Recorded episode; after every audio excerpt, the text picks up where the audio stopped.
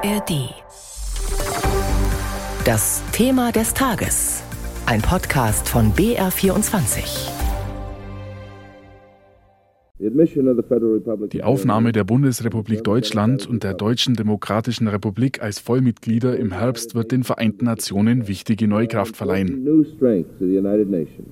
Für jeden Außenpolitiker spielt die DDR hinsichtlich des Friedens, der Entwicklung Europas und der europäischen Zusammenarbeit eine wichtige Rolle. Die Rolle der DDR als ein Faktor des Friedens und der Sicherheit sorgt für Stabilität.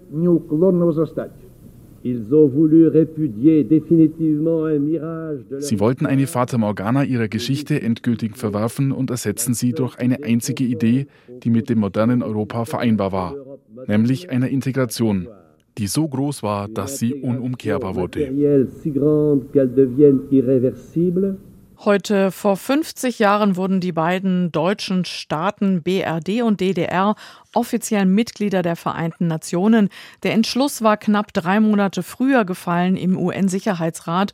Und gehört haben wir aus der entscheidenden Sitzung von 1973 die Botschafter der ständigen Mitglieder USA, Russland und Frankreich, Schaufele, Malik und de Girango.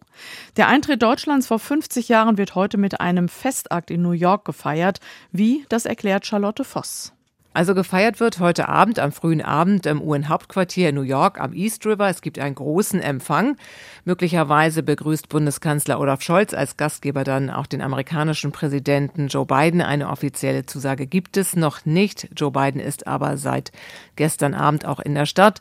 Und die Deutschen freuen sich über ihr Jubiläum bei den Vereinten Nationen und das ist ihnen auch wichtig. Das wollen sie zum Ausdruck bringen. Und neben dem Bundeskanzler sind dann auch drei Ministerinnen angereist. Annalena Baerbock für Außen Außenpolitik, Steffi Lemke für Umweltpolitik und Svenja Schulze für Entwicklungshilfe.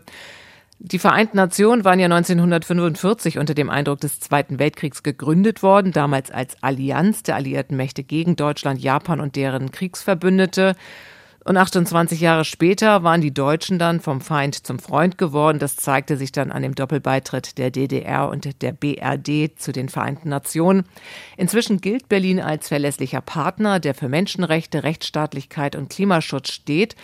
Deutsche Soldaten gehören ja auch den UN-Militärmissionen an und Deutschland ist zweitgrößter Beitragszahler für die Institutionen und humanitären Programme der UNO.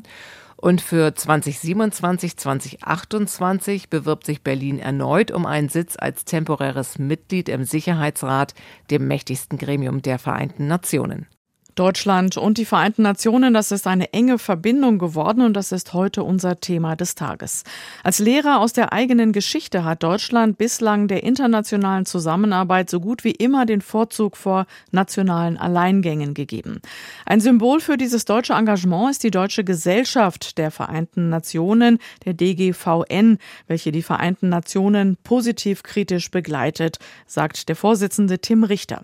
Mit ihm hat mein Kollege Christoph Tietz über den aktuellen Zustand der UN und die deutschen Ambitionen gesprochen. Herr Richter, 50 Jahre Deutschland bei den Vereinten Nationen. Ist das jetzt für Sie eine Erfolgsgeschichte oder eher nicht? Also für, aus unserer Sicht, äh, aus Sicht äh, der deutschen DGVN eine absolute Erfolgsgeschichte. Wir sind mehrfach äh, als nichtständiges Mitglied im Sicherheitsrat vertreten gewesen, erst kürzlich äh, zwei Jahre wieder sehr aktiv eingebunden gewesen und setzen da auch politische Themen. Das ist sehr positiv. Negativ müssen wir ehrlicherweise auch feststellen, dass die Vereinten Nationen in der öffentlichen Wahrnehmung durch den Sicherheitsrat ganz oft repräsentiert werden und wir da spätestens seit ähm, dem russischen Angriffskrieg in der Ukraine schlichtweg eine Pattsituation herrscht, weil eine Vetomacht mit einem Veto alles, was der Sicherheitsrat als Rechtsetzung vornehmen könnte, blockiert. Mhm. Auf Sicherheitsrat in Russland wollte ich gleich nochmal kommen. Äh, machen wir nochmal kurz bei Deutschland weiter. Man könnte auch einwenden, Deutschland zahlt zwar sehr viel, schafft aber jetzt nicht immer wirklich an. Also im Sicherheitsrat sind wir ja immer wieder mal für zwei Jahre dabei, aber der Wunsch nach einem dauerhaften Sitz am Tisch der mächtigsten Nationen ist auch weiterhin nur das, nämlich ein Wunsch. Ja, das ist richtig, ein Wunsch, den wir haben. Allerdings auch ein Wunsch, den wir ja gemeinsam mit verschiedenen europäischen Partnern auch umsetzen. Äh, wir haben Frankreich, wir haben Großbritannien und wir haben auch mit anderen europäischen starken Partnern in einer Rotation, nehmen wir jetzt zum Beispiel Belgien vor einer Weile, nehmen wir Italien, nehmen wir auch Polen, wo wir in enger Abstimmung gemeinsam auch Politiken umsetzen äh, und auch ermöglichen. Sie sagen es ja, die Vereinten Nationen sind deutlich mehr als nur der UN-Sicherheitsrat. Trotzdem ist es das Machtzentrum. Wie bewerten Sie denn die Vereinten Nationen mit Blick auf diesen Sicherheitsrat? Denn da ist ja als ständiges Mitglied Russland dabei, das weiterhin einen Angriffskrieg gegen ein Nachbarland führt und damit ja eigentlich genau die Prinzipien verletzt, für die die Vereinten Nationen eigentlich mal gegründet worden sind. Wie soll das denn weitergehen? Durch das Veto Russlands, auch Chinas teilweise, wird der Sicherheitsrat in seiner Funktion ad absurdum geführt, insofern als dass er handlungsunfähig gemacht wird und damit auch das Völkerrecht oder die, das Brechen von Völkerrecht gerade dadurch nicht sanktioniert werden kann. Auf der anderen Seite sehen Sie auch eine starke Generalversammlung, die ja auch heute wieder beginnt mit ihrer jährlichen Sitzung, ähm, wo im letzten Jahr eine sehr große, eine überbordend große Mehrheit der Staatenvertreter genauso sich einer Resolution angeschlossen hat und den Angriffskrieg Russlands in der Ukraine verurteilt. Und das ist genauso völkerrechtlich bindend wie eine Resolution im UN-Sicherheitsrat.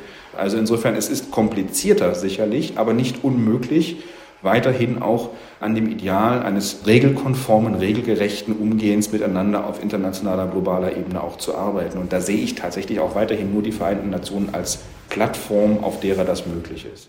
Wir erleben aber auch kleinere Zusammenschlüsse, die versuchen, Weltpolitik zu machen. Es gibt schon lange die G7, dann G8, jetzt wieder G7 ohne Russland, G20 und die jetzt erweiterte Runde der BRICS-Schwellenländer. Sind denn die Vereinten Nationen womöglich weniger wichtig geworden in den letzten Jahren? Ja, ich glaube, Sie haben ein Aufgabenfeld ein Stück weit verlagert. Es ist nicht sinnvoll, immer mehr zu segmentieren, gerade wenn es um Entscheidungsfindungen auf globaler Ebene geht. Es ist natürlich sinnvoll, verschiedene Schwerpunkte der Betrachtung zu wählen und verschiedene Anspruchsgruppen auch in entsprechende Gremien mitzunehmen. Aber am Ende müssen wir uns auch überlegen, in welchen Gremien Völkerrecht gesetzt wird. Und das ist unabhängig davon, dass wir auch andere Staatenbündnisse haben, G7, BRICS, Sie haben es angesprochen, im Rahmen der Vereinten Nationen möglich. Und das ist auch gut so, dass wir ein Gremium haben, in dem das möglich ist und nicht 20 oder verschiedenartige Gremien.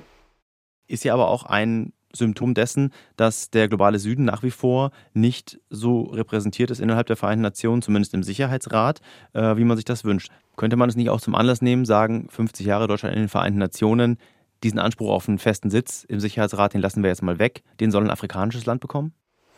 Ich glaube, wir müssen uns ganz grundsätzlich dahinstellen, dass wir eine gewisse Reformbedürftigkeit der Vereinten Nationen erkennen, dass dazu ein Sitz, eine angemessene Repräsentation aller Staaten auf dieser Erde in den Gremien und auch in den Entscheidungsgremien der Vereinten Nationen notwendig ist. Das ist eigentlich Common Sense. Nur wenn es darum geht, das auch umzusetzen, müssen wir immer auch eine Chartaänderung äh, mitdenken. Und diese Chartaänderung braucht auch ein eine Mehrheit im Sicherheitsrat. Also was ich damit sagen möchte, ist, ja, ich glaube, es ist sinnvoll, dass wir verschiedene Erdenteile besser repräsentiert sehen in den Gremien und auch im Sicherheitsrat. Ich möchte aber nicht sagen, der eine sitzt gegen den anderen, weil das ist, glaube ich, genau diese Art von Teppichhändlermentalität, die nicht funktioniert, weil wir sie jetzt in den letzten 20 Jahren sehr erkennbar als nicht funktionabel identifizieren. Hallo, ich bin Anne Schönholz und ich bin Geigerin beim Sinfonieorchester des Bayerischen Rundfunks.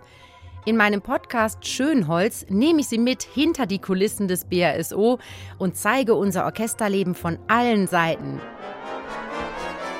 Sie sind hautnah dabei, wenn unser Konzertmeister extrem an Lampenfieber leidet. Von jedem Konzert, ich dachte, ich bringe mich jetzt um. Ich will nicht raus. Sie erfahren, was bei unseren Solistinnen und Solisten wie Anne-Sophie Mutter backstage so los ist. Im Prinzip sind meine Hunde immer backstage dabei. So ein paar Haare in das Stradivari drin, das ist das Geheimnis des Klanges. Und auch unser zukünftiger Chefdirigent Sir Simon Rattle steht mir per Telefon in jeder Podcast-Folge zur Seite. Hallo, Sir Simon, hier ist Anne. Anne, hi. Have you got a question? Schönholz, der Orchesterpodcast des BSO. Jeden Dienstag in der ARD Audiothek und überall sonst, wo es Podcasts gibt.